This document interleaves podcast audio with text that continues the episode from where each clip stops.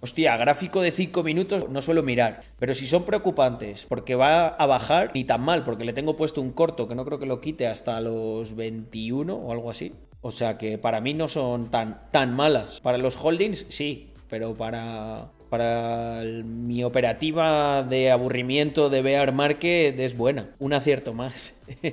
ya me has dado curiosidad, cabrón. A ver, voy a verlo. Vamos a ver qué está haciendo el Bitcoin.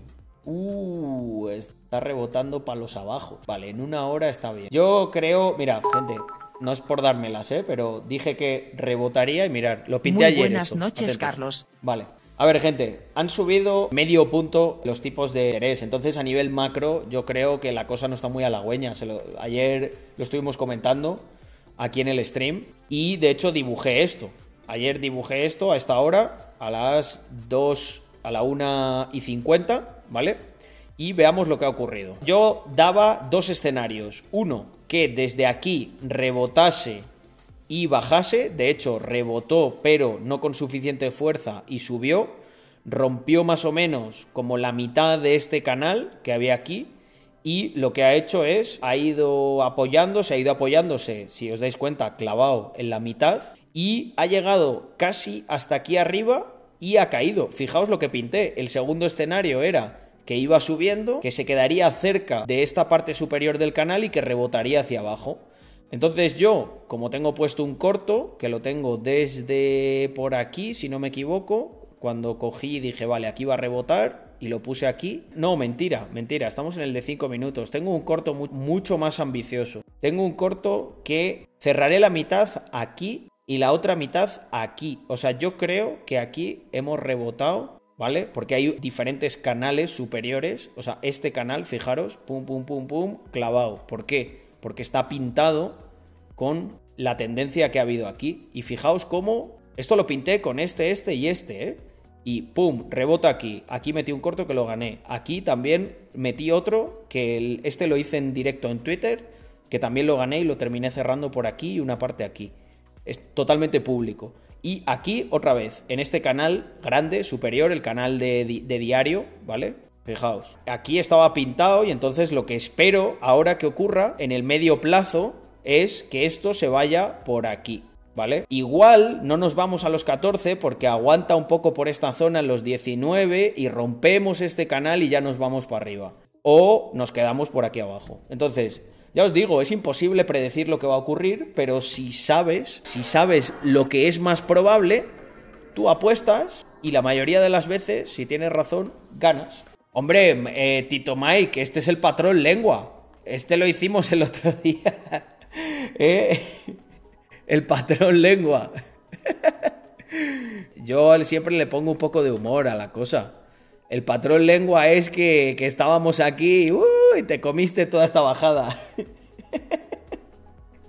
Entonces, eh, Mark, la, la estrategia que utilizo es estar viendo gráficos desde el 2013, tío. Eh, yo personalmente creo que eso es bastante complicado de gestionar. O sea, yo creo que no puedes aprender a operar a medio plazo, corto plazo, si no tienes una experiencia muy, muy grande. Yo llevo mucho tiempo. Sé que eh, no es lo que os gustará escuchar a los que hagáis trading y tal, y que habrá otra gente que lo sepa hacer y tal, pero yo pienso que la parte sobre todo de gestión del riesgo, el poner una operación y que no te afecte absolutamente nada psicológicamente, se genera haciendo otras técnicas mucho más sencillas como por ejemplo el DCA. Si tú no eres capaz de hacer DCA y aguantar un bear market haciendo DCA, te va a ser imposible, en mi opinión, aguantar psicológicamente el tradear más a corto plazo. Ya os digo que yo además lo estoy haciendo porque me aburro en el bear market y tengo ahí un dinero que puedo hacer con él lo que me dé la gana.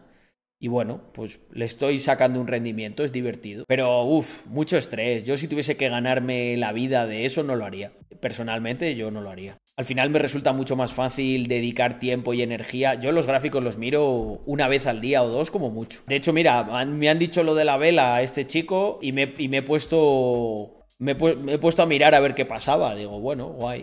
Y mirar, esto os lo saco ahora mismo. Esto lo hice el otro día. Mira, lo descargo. Esto está hecho de ahora mismo. Vais a ver la hora, los minutos y los segundos. Espera, quitamos el PNL para que no se caliente la gente y vea los miles de euros que gano con el mercado financiero. Mirad, esta es la operación que tengo abierta ahora mismo. Acabo de sacarlo, ¿eh? Ella ha descubierto cómo se hace esto, ¿no? La manera marronera esa con la que lo hacía. Precio de entrada, 23.500. Y yo creo que lo aguantaré hasta los 21.000 o algo así. Hecho ahora mismo. Timestamp 22.07.025 a la 1 y 7. Es, es complicado hacer esto, muy complicado. Sobre todo la gestión emocional, eh, son muchos años. Al final lo que me ocurre a mí es que de ver tantas veces cómo se comporta y tal, me resulta sencillo ver cómo se van a comportar la gente. Intento tener como ese pensamiento de ballena. El stop loss, un poquito por encima del precio de entrada. Por encima del canal superior ese. Si sois capaces de, y tenéis poca pasta, de entrenar la disciplina necesaria para jugar con 100 o 200 euros que no os importa perder con eso, podréis conseguirlo. Pero ¿sabéis cuál es el problema? ¿Sabéis por qué la mayoría no lo va a hacer? Porque la recompensa no es suficiente como para el esfuerzo que se tiene que hacer.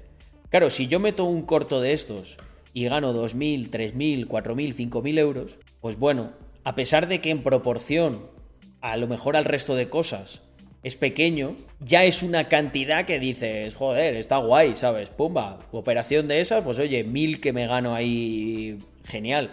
Pero el problema es que la mayoría de gente, para ganar mil, tendría que arriesgar una cantidad tan grande que lo que va a ocurrir es que psicológicamente eso va, a ir en su contra va a arriesgar, va a perder mucho, se va a cojonar, va a seguir perdiendo y les va a pasar lo que le pasa a todos los traders novatos. Empiezan, pierden, tal, y al final es ni fu ni fa, o pierden dinero. Sin embargo, en mi caso, creo que es más por la poquísima presión psicológica que ejerce eso y que son muchos años, gente, de ver y tal. Entonces, pues bueno, también me guío mucho la lectura que yo hago a nivel macro. Se lo dije, por ejemplo, el otro día a SEO. Le dije, con la bajada de tipos, tal como está la cosa, no ha empezado el bull. Había gente por ahí diciendo, the bear is over. Bull, is, bull market just has start. Oye, tío, ubícate, o sea, no, no ha empezado el bull, ni, ni bull ni hostias.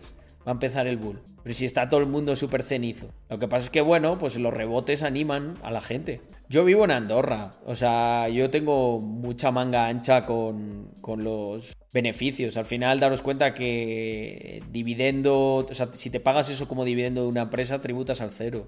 ¿Ha empezado el bull trap? Pues probablemente. Porque, ¿sabéis qué? Mirar, gente. Os voy a explicar a nivel psicológico lo que yo pienso que ocurre. voy a poner el gráfico de fondo, pero olvidaros del gráfico. Mirad, yo miro mucho los gráficos, el semanal, el mensual, el diario, y luego ahí para cosas a corto plazo, 4, 3, una hora. No suelo mirar menos de eso, ¿vale?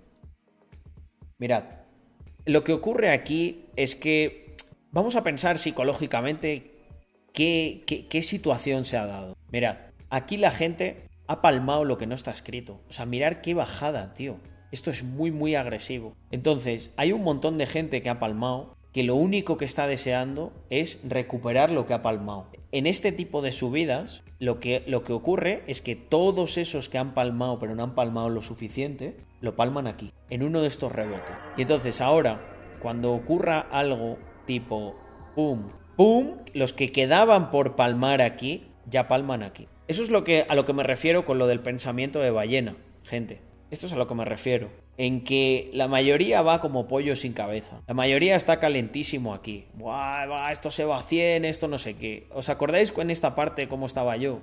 Chilling, intentando equilibrar, manteniendo buenas reservas de cash. Venía un montón de gente diciendo, ¿por qué no inviertes todo, tío? Yo ahorro todo en Bitcoin. El cash no sirve para nada, se te lo come la inflación. Bueno, los de se te lo come la inflación, ahora, ¿qué ocurre? Ahora se, se le ha comido la inflación el Bitcoin, se les ha comido entero. Y los que lleváis aquí un tiempo lo habéis visto. Si al final lo de pintar líneas y tal te ayuda un poco a leer algunas cosas de cómo se mueve el dinero, etcétera. Pero lo importante es saber leer esto que yo os estoy diciendo. El estar tranquilo, el coger y decir, mira, que vosotros no penséis que yo soy ni de lejos un mago. Yo si queréis os saco el pianel de las operaciones que he hecho en este mes y en el anterior, ahora que estoy así entreteniéndome, yo creo que yo pierdo más veces de las que gano. Lo que pasa es que en las que acierto, acierto de pleno. Y al final es la, es la misma filosofía que me aplico en la vida. Yo he iniciado más proyectos que han fallado que proyectos que han triunfado. Lo que pasa es que los que triunfan lo hacen a lo grande y cubren los costes de todo lo demás. Y esto es lo contrario al pensamiento de la masa.